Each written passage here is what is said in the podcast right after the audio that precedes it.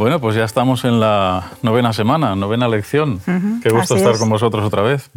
Con ese tema que era tan apetente, ¿no? Es un tema más denso, hay muchos datos interesantes que, que comentar, pero el título es muy sugerente, Servir y Salvar. Leemos el texto de memoria, nos introducirá bien. He aquí mi siervo, yo le sostendré. En algunas versiones dice a quien sostengo, me gusta más el presente. Mi escogido, en quien mi alma tiene contentamiento. He puesto sobre él mi espíritu. Él traerá justicia a las naciones. Uno de, las, uno de, los asuntos que podemos comentar en esta lección es precisamente el rol de Jesús. ¿no? Decimos de manera muy resumida, Jesús vino a morir por nuestros pecados. Y uno dice, pero vino por muchas cosas, no solo por eso. Eso es muy importante. Podemos leer la cita del deseado, que, yo creo que introduce este, este tema de manera maravillosa, que la pues tenemos ahí a mano. La verdad que sí, que es impactante. Mm. Dice, muchos sienten que sería un gran privilegio visitar los escenarios de la vida de Cristo en la tierra, caminar por donde él anduvo, mirar el lago en cuya orilla se deleitaba en enseñar, y las colinas y los valles en los cuales sus ojos tan a menudo reposaron. Pero no necesitamos ir a Nazaret, Capernaum o Betania para andar en las pisadas de Jesús. Hallaremos sus huellas al lado del lecho del enfermo, en los tugurios de los pobres, en las atestadas callejuelas de la gran ciudad y en todo lugar donde haya corazones humanos que necesiten consuelo. Al hacer como Jesús hizo cuando estaba en la tierra, andaremos en sus pisadas. Qué cita, ¿verdad? Uh tenían que haberla leído antes de ir a hacer tanto gasto para ir. No, esto es broma. A ver, a mí me encantaría, ¿no? Yo creo que todo el mundo sueña con ir a, los escenarios reales. Pero qué práctica es Helena White, qué práctica. Es decir, mira, está muy bien todo esto, pero escucha, eh, si te pasas la vida deseando aquello y no estás donde tú deberías estar, porque es donde estaría el maestro, entonces apaga y vámonos. Más compromiso social y menos postureo, ¿no? Sí, sí, sí, compromiso social. Me hace gracia porque cómo se adelanta ¿no? a esto del postureo. Sí, sí, bueno, ese es, un aspecto que siempre está ahí, ¿no? Una gran influencer. Pero es verdad, eh, una de las cosas que yo creo que todos hacemos cuando leemos la Biblia o leemos sobre Jesús es imaginar. A mí como predicador me encanta meterme en la historia de un personaje, otro, y cómo lo ha vivido uno, cómo lo ha vivido el otro. Eh, como dice una, una vez dijo eh, Roberto Badenas, pastor y profesor, buen maestro, a la Biblia le falta el play. ¿no? El play, que, nos deje ver el vídeo, cómo hablaba Jesús, que... Y uno cuando lee sobre Jesús se imagina, ¿no? ¿Cómo lo diría? ¿Cómo tal y cómo cual? Bueno, no está de más, claro que no. Sí es bien bonito recrear nuestra mente en el Mesías y en lo que hizo y cómo se expresaba. Pero luego ya está en práctica y dices, bueno, esto está muy bien, pero andar en las huellas de Jesús, eso es el pan nuestro de cada día. El texto de Isaías 42, 3, 7, vale la pena que lo leamos también, acompaña bien la cita, nos dará parte de la inspiración que necesitamos. Dice, no romperá la caña que ya está quebrada, ni va a apagar la mecha que apenas está encendida él sí hará justicia. No se agotará ni se cansará hasta que implante la justicia en la tierra. Gente de naciones lejanas estará esperando su enseñanza. Esto dice el Señor Dios, quien creó y extendió los cielos. Él formó la tierra y lo que ella produce.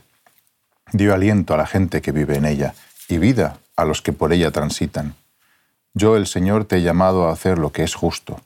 Te he llevado de la mano y te he protegido.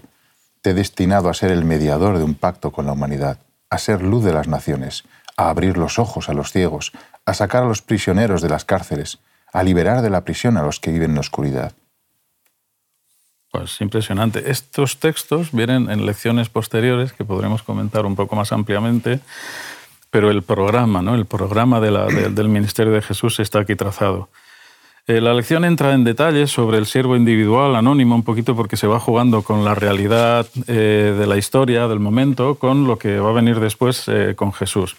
Pero destaca cosas que son aplicables a, incluso a Ciro, que vamos a hablar de él, pero que Jesús cumpliría ampliamente en su ministerio. Por ejemplo, vamos a hacer un repasito, que esto es la parte, digamos, más densa.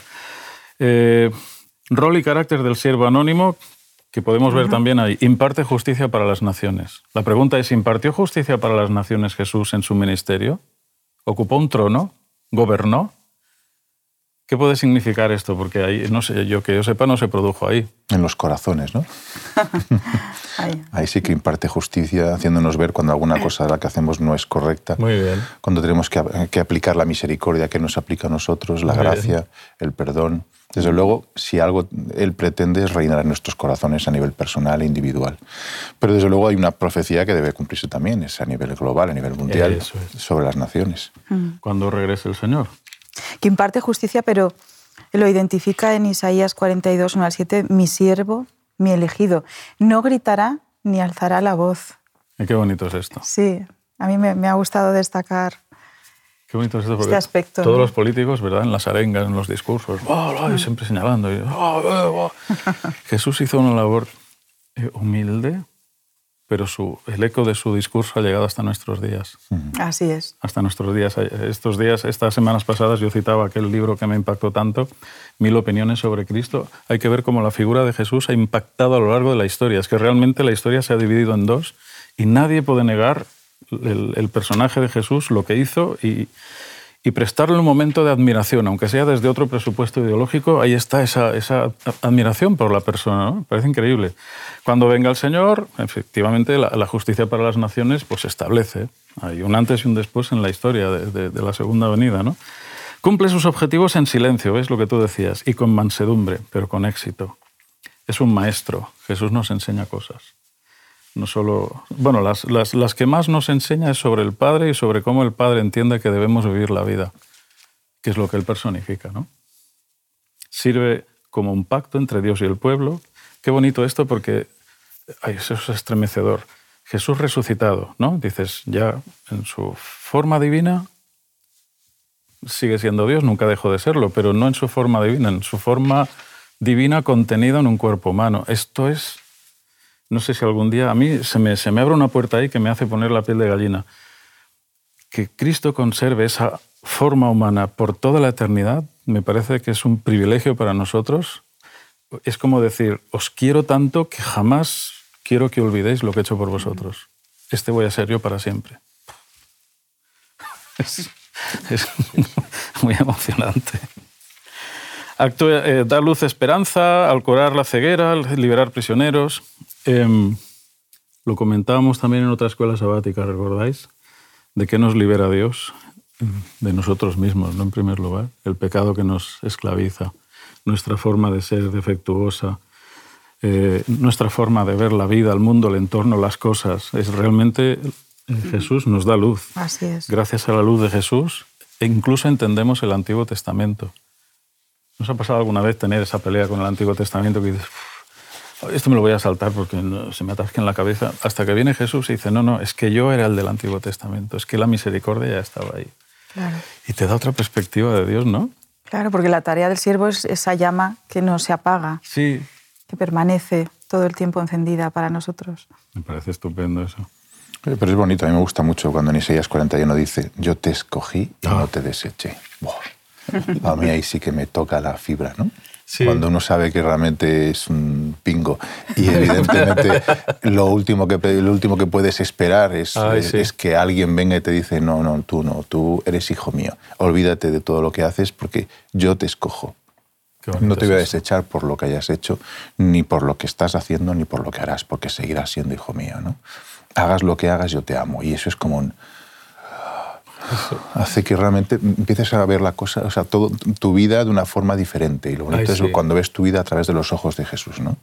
Te ves con ese amor capaz de perdonar, eh, capaz de, a pesar de lo que hayas hecho, decirte yo te escojo.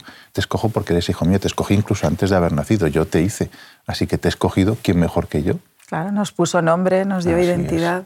Me encanta, me encanta. Qué bonito, ¿verdad? Porque eh, compagina muy bien la descripción del, del, del ungido o del, o del siervo anónimo con, el, con Jesús. Nuestro propio llamado está ahí también, a pesar de. ¿no? Sí, señor. Eso es grandísimo. Y cuando luego dice, no temas, porque yo estoy contigo, es como, ah. bueno, sí, pero vale, de acuerdo, yo acepto ese llamado, muy bien, ¿y ahora qué? ¿Y ahora qué?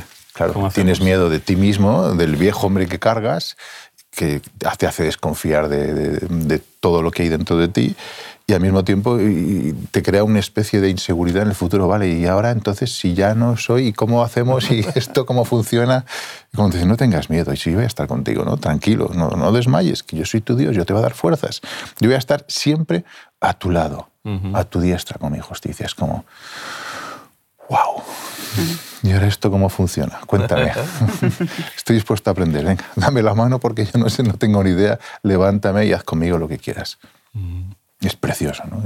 Sentir eso como que es un llamado personal, creo que es una de las eh, mayores cosas que ha pasado en mi vida. Descubrir que es Dios mismo el que, el que te llama, el que no tiene en cuenta tu pasado, ni tu presente, ni tu futuro, porque sabe que en sus manos todo lo que tú pensabas va a ser transformado en algo mil veces mejor de lo que tú te habías imaginado. Fíjate el apóstol Pablo, que era una persona para la sociedad de su tiempo buena, ¿no? Fariseo de fariseos y tal, pero persiguió a los primeros cristianos y se transformó en verdugo, eso es muy cruel.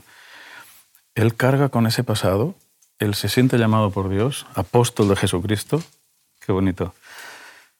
Pero claro, los judíos siempre tienen aquello de entregó a mi padre para ser apedreado, entregó a tal, entregó a cual, ese, ese lastre. Y a pesar de eso, esto es muy bonito, ¿no? Porque dice, Dios, esto que has dicho es que es muy grande. No pasa nada por el mal que has cometido. Si esas personas no te saben perdonar, es su problema. Yo te acepto y cuento contigo. Eso es como que te empodera para seguir adelante, ¿no? Porque todos tenemos una historia y un background. madre del amor. Ante tal regalo, no queda nada más que rendirse a sus pies, o sea, es que no queda nada más. Decir, aquí estoy. Y haz conmigo a partir de ahora lo, que, lo que consideres, ¿no? Así es. Mm. Qué bueno, qué bueno. El, el, siervo actúa en armonía con Dios, efectivamente. Nadie ha hablado con la autoridad que ha hablado este hombre. Elena White dice que no solo era por su, por su vida coherente, sino también por la forma como se expresaba. Esto es un aspecto que me ha gustado a mí descubrir desde la homilética, la, forma como él empleaba las palabras, la cadencia de la voz, el tono, el ritmo, la solemnidad con la que se expresaba cuando hablaba de su padre. Es, eso, claro, nadie ha hablado con ese amor tampoco, ¿no? Con esa, me parece estupendo. Imparte justicia, pues sí, no es que Jesús se dedicara, fíjate, Jesús no emprende una campaña para decir, vamos a abolir la esclavitud, es que no era el tiempo. Vamos a igualar a hombres y mujeres, él lo hizo pero no emprendió ese discurso. Pablo es el que le da la vuelta de tuerca. Ni judío, ni gentil, ni hombre, ni mujer. Las bases ya están puestas por Jesús, ¿no? La justicia. Bueno, yo os voy a dar un evangelio que os va a hacer cambiar por completo. Y qué grandes, eh, qué grandes discípulas y qué grandes mujeres las que empezaron a coordinar y a dirigir la iglesia naciente. Están ahí. Y algunos a veces no han querido ver esas mujeres ahí y han entendido que el nombre que se daba era de hombre, no de mujer. Porque a veces, ¿sabes? El masculino y el femenino. Y ha habido ahí un torcimiento, a veces intencional, para no terminar de ver algunas mujeres que están ahí. No, esto es nombre de hombre. Uh, curioso, ¿eh? Ese es un dato. Liberación para los oprimidos. ¿Qué decir?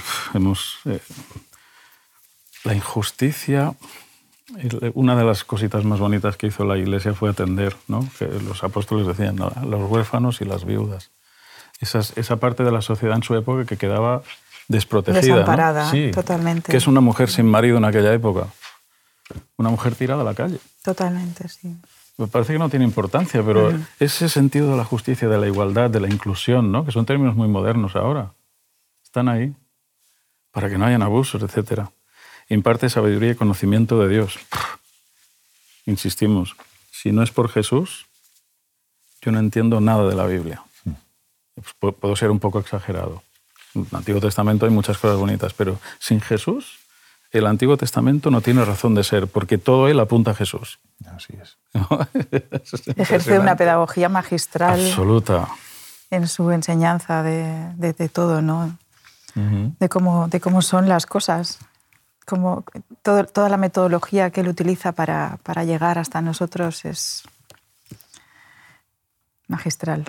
Poniendo el tilde sobre la I en aquellas cosas que a lo mejor han sido malinterpretadas en el Antiguo Testamento, oísteis que fue dicho, pero yo os digo, esto es lo que queríamos decir.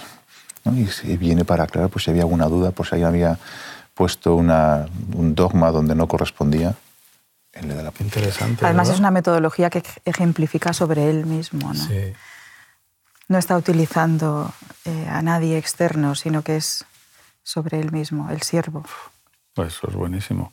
A veces a Jesús lo, lo, lo, han puesto como una persona revolucionaria y vamos, cuando todos estudiamos la palabra nos damos cuenta de que Jesús solo atacó las normativas humanas que fomentaban la hipocresía y no dejaban crecer a la persona como tal que se alejaba de las formas exteriores vacías de contenido y que potenciaba el verdadero crecimiento. Pablo lo entiende muy bien en 1 Corintios 13. ¿Cuánto puedo tener? ¿Cuánto puedo saber? ¿Cuánta posición social y cuántas cosas buenas incluyo?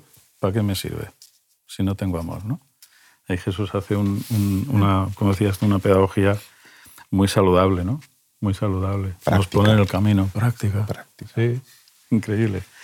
Luego tenemos también al Mesías persa, ¿no? Porque, bueno, esta parte es interesante, aunque puede. Eh, porque, porque habla de profecía.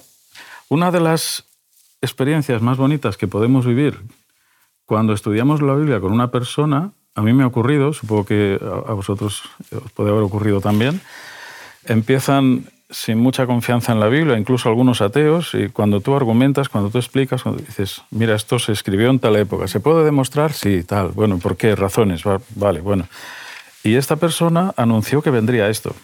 ¿Puede ser casualidad? Sí, no, mira, pero es que hay tantos detalles, hay tantas evidencias. Entonces, la profecía pone la base para la creencia, ¿no? La palabra profética segura que da ese punto de duda al incrédulo que dice, Vamos a ver, es que, vale, Nostradamus puede haber acertado, no, puedes hacer muchas interpretaciones de lo que dijo Nostradamus, ¿no? Uh -huh. Para ver si casa con la realidad, pero es que la Biblia es tan concreta a veces. Entonces, esto, eh, la profecía es importante. Está bien que esté en esta lección también, porque Ciro fue profetizado y se le llama ungido. ¿A quién se llamaba ungido? A los reyes, a los profetas, a los sacerdotes, al sumo sacerdote no era, no, no, era algo que se diera a todo el mundo, pero era un poco el tipo, ¿no? Y Ciro sabía que hacía la voluntad de Dios, estaba haciendo lo que el Señor había anunciado que haría por su 146 pueblo. 146 años antes. Sí. Es muy curioso, ¿no? Es increíble. 146 años después de la muerte de Isaías. Y además y... la profecía se adelanta un siglo y medio a Exacto, su cumplimiento. Es impresionante. Es impresionante. eh, ¿No se abre esto una puerta a la reflexión? Fíjate, eh, si nosotros ahora tuviéramos que hacer una elección de los doce apóstoles,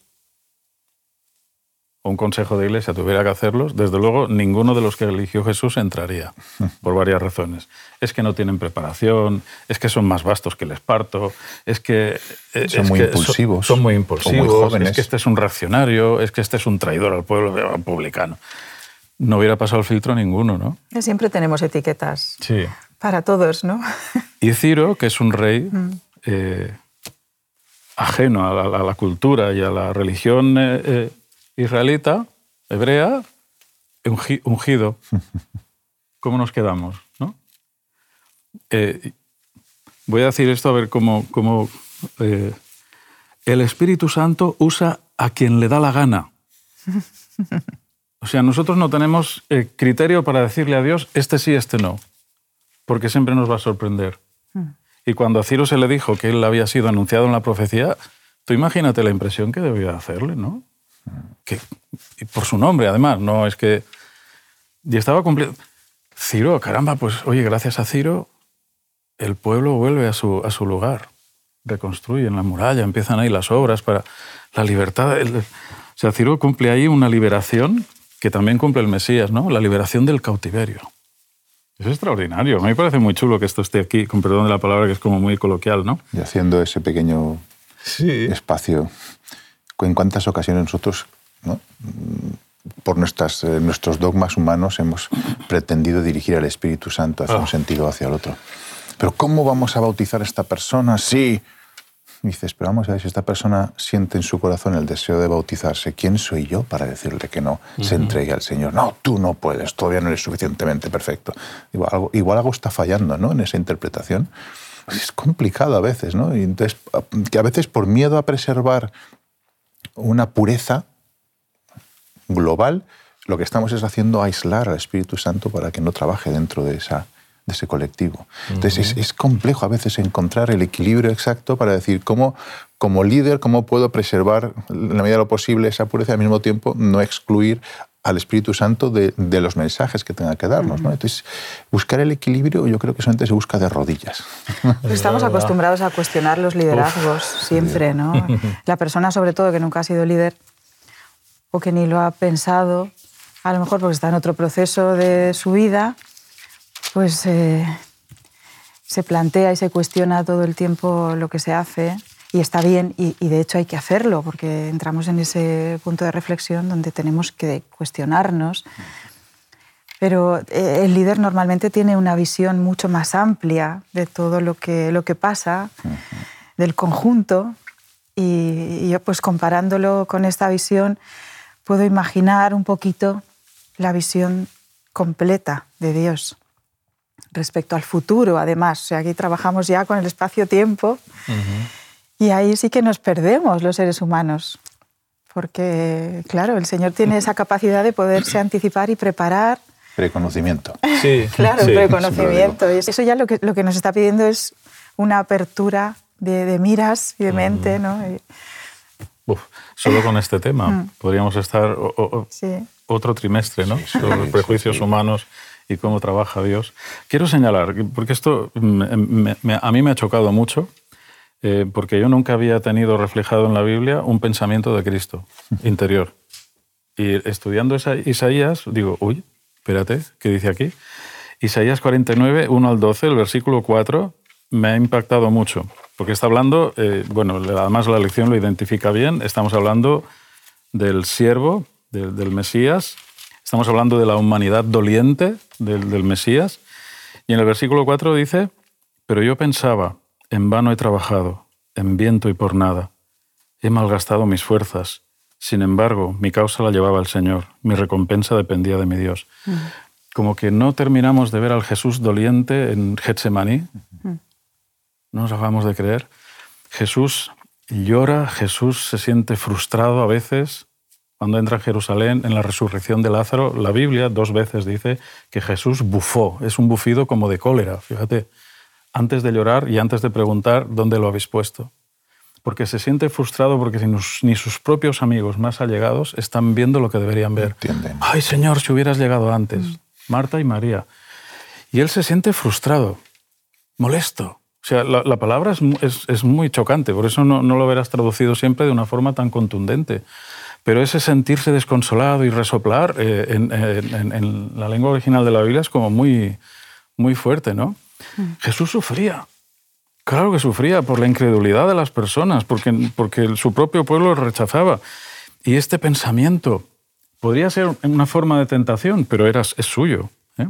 Cuando dice Elena White en El Deseado que Satanás vino a Getsemaní a presentarle todo en su más oscuro en su más oscura perspectiva. Tu pueblo te da la espalda, hasta los más allegados se duermen, no entienden tu misión, vas a morir por nada, puedes quedar separado del Padre por siempre a llevar los pecados la Biblia no dice que Satanás estuviera allí, pero esta es la última tentación realmente, la última tentación de Cristo, está en Getsemaní. Bueno, luego está en la cruz, ¿no? Sí, a otro salvó, tal, pero este texto me ha impresionado.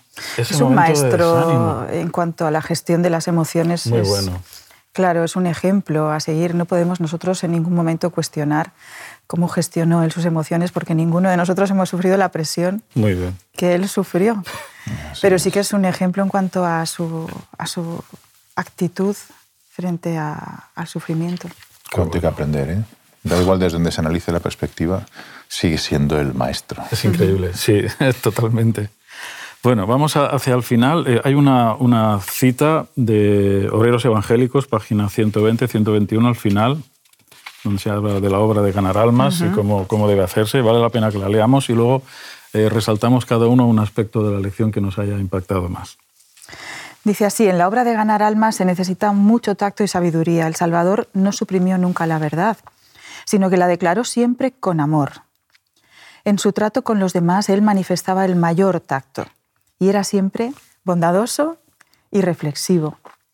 Nunca fue rudo, en lo que hablábamos del control de la emoción. Nunca dijo sin necesidad una palabra severa, nunca causó una pena innecesaria a un alma sensible.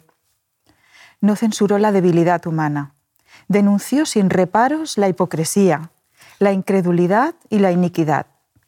Pero había lágrimas en su voz cuando pronunciaba sus penetrantes reprensiones. Nunca hizo cruel la verdad, sino que manifestó siempre profunda ternura hacia la humanidad. Cada alma era preciosa en su vista. Se portaba con divinidad, con divina dignidad, y se inclinaba con la más tierna compasión y consideración sobre cada miembro de la familia de Dios. En todos veía almas que era su misión salvar.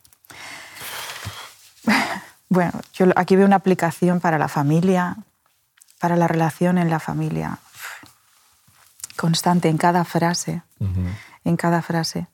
Si aplicáramos solamente con estas pautas, las lleváramos a nuestra relación en la vida de familia, hmm. se nos acababan los problemas. Y tanto que sí. Y en nuestra vida de y en nuestra vida de iglesia. Y a mí me, me, duele y me causa profunda tristeza cuando hay gente que cree que Dios le ha comisionado a denunciar los pecados de la iglesia y lo hacen con, con agresividad, eh, con antipatía, con palabras hirientes, con rudeza. De verdad, yo digo, si vamos a denunciar el pecado así, que el Señor nos corte la lengua. de verdad. Que todos tenemos un pronto alguna vez que algo nos puede indignar. Pero ni Jesús en el templo, dice la Biblia, que golpeara con la cuerda a nadie. Manifestó un enfado absoluto, pero no fue agresivo con la gente. Tiró las mesas de los cambistas, pero no pegó a nadie. ¿No? Sí, me expreso con rotundidad porque a veces no paramos de recibir en la iglesia comentarios y, mensajitos y de, gente que se cree con el derecho de arreglar la vida de los demás de la manera más inadecuada. Eso solo viene de Satanás, mirando a cámara. Eso solo viene de Satanás. Es un ejemplo y, a lo mejor yo no debería hablar así, ¿no? ¿Eh? Porque he sido rudo, pero no soy Cristo, así que dejadme que lo diga. Yo aquí eh, tengo que apelar al lenguaje cuidadoso. Hay toda una filosofía de algunos estudiosos que hablan del lenguaje cuidadoso y, yo os invito a investigarla. Sí, vale la pena. No os he traído autores ni he traído nada porque no pensaba eh, que llegaría a este punto, pero la verdad es que si fuéramos más conscientes incluso de nuestro tono de voz, porque él aquí cuando, ah, cuando habla de rudeza nunca fue rudo, está hablando de tono de voz también. Está hablando de cómo se siente la otra persona cuando nosotros nos comunicamos de determinada manera. Eh, nunca causó una pena innecesaria a un alma sensible. Está, está dando por entendido que hay almas más sensibles que otras.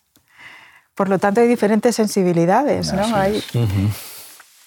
Muy bien, nos, hemos comido el tiempo. Un pensamiento más eh, y cerraremos. A mí simplemente de los capítulos que hemos repasado hoy de Isaías, mm, hemos encontrado que Isaías describe a Jesús como el santo de Israel, el redentor, el creador y el rey. Y creo que, esto mm, cronológicamente tiene, tiene una aplicación en nuestra vida personal.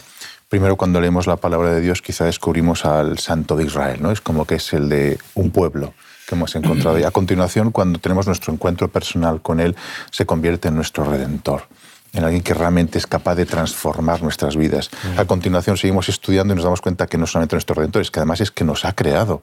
Es Él el que conoce perfectamente nuestro interior y cómo sanar nuestras heridas, nuestras ventanas killer. Y eso hace que nos postremos delante de Él y le reconozcamos como Rey. Así es. Qué bueno pues pediremos al Señor que nos ayude a reproducir el carácter de Jesús en nuestra vida, que su Espíritu nos ayude, porque lo de la imitación, a mí que me he pasado la vida imitando gente y todavía en casa, en círculo privado, pues eh, a mí la imitación me resulta un chiste. Entonces yo imitar a Jesús no puedo pido al Señor que me ayude a reproducir su carácter en mi vida, que no es fácil. Muchas gracias. Ha sido una lección densa, ¿verdad? Había mucho contenido, pero creo que con la ayuda del Señor hemos podido expresar lo más importante. Gracias de corazón. Ha sido un placer. de nuevo. Semana que viene, lograr lo impensable. Bueno, no está mal el título. Suena bien. Suena bien. Te invitamos a tener una experiencia más allá del sábado, convirtiendo tu unidad de acción en una iglesia hogar donde la Biblia, la oración intercesora, la fraternidad y la testificación sean vuestro estilo de vida. Así experimentaremos un poder renovador en la Iglesia y en el cumplimiento de la misión. Que Dios te bendiga.